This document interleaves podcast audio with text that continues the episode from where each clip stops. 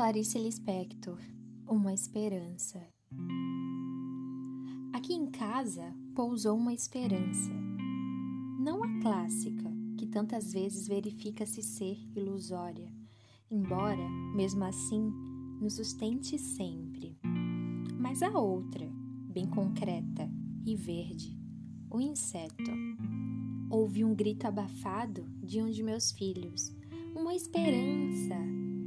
E na parede, bem em cima de sua cabeça.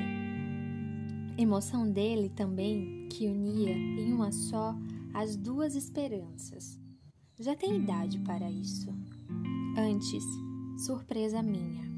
Esperança é coisa secreta e costuma pousar diretamente em mim, sem ninguém saber, e não acima de minha cabeça, numa parede. Pequeno rebuliço, mas era indubitável. Lá estava ela, e mais magra e verde não podia ser. Ela quase não tem corpo, queixei-me. Ela só tem alma, explicou meu filho. E como filhos são uma surpresa para nós, descobri com surpresa que ele falava das duas esperanças. Ela caminhava devagar sobre os fiapos das longas pernas, por entre os quadros da parede. Três vezes tentou, renitente, uma saída entre dois quadros. Três vezes teve que retroceder caminho. Custava aprender. Ela é burrinha, comentou o menino. Sei disso, respondi, um pouco trágica. Está agora procurando outro caminho. Olhe, coitada, como ela hesita. Sei, é assim mesmo. Parece que esperança não tem olhos, mamãe.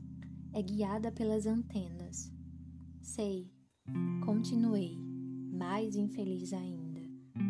Ali ficamos, não sei quanto tempo olhando, vigiando-a, como se vigiava na Grécia ou em Roma o começo de fogo do lar, para que não apagasse. Ela se esqueceu de que pode voar, mamãe, e pensa que só pode andar devagar assim. Andava mesmo devagar. Estaria por acaso ferida? Ah, não. Se não, de um modo ou de outro, escorreria sangue. Tem sido sempre assim comigo. Foi então que, farejando o mundo, que é comível, saiu de trás de um quadro uma aranha.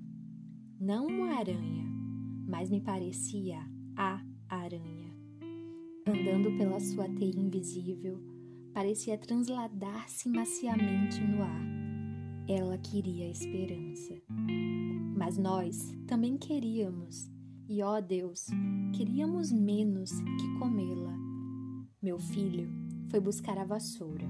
Eu disse francamente, confusa e sem saber se chegara infelizmente a hora certa de perder a esperança. É que não se mata a aranha. Me disseram que traz sorte. Mas ela vai esmigalhar a esperança, respondeu o menino com ferocidade. Preciso falar com a empregada para limpar atrás dos quadros. Falei, sentindo a frase deslocada e ouvindo o certo cansaço que havia na minha voz. Depois devaneei um pouco de como eu seria sucinta e misteriosa como a empregada. Eu lhe diria apenas: Você faz o favor de facilitar o caminho da esperança. O menino, morta a aranha, fez um trocadilho com o inseto e a nossa esperança. Meu outro filho, que estava vendo televisão, ouviu e riu de prazer. Não havia dúvida a esperança pousara em casa, alma e corpo. Mas como é bonito o inseto, mais pousa que vive. É um esqueletinho verde e tem uma forma tão delicada que isso explica porque eu, que gosto de pegar nas coisas, nunca tentei pegá-la. Uma vez, aliás, agora é que me lembro, uma esperança bem menor que esta pousara no meu braço. Não senti nada, de tão leve que era.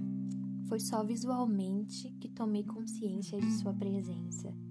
Encabulei com a delicadeza. Eu não mexi o braço e pensei: e essa agora? Que devo fazer? Em verdade, nada fiz. Fiquei extremamente quieta, como se uma flor tivesse nascido em mim. Depois, não me lembro mais o que aconteceu. E acho que não aconteceu nada.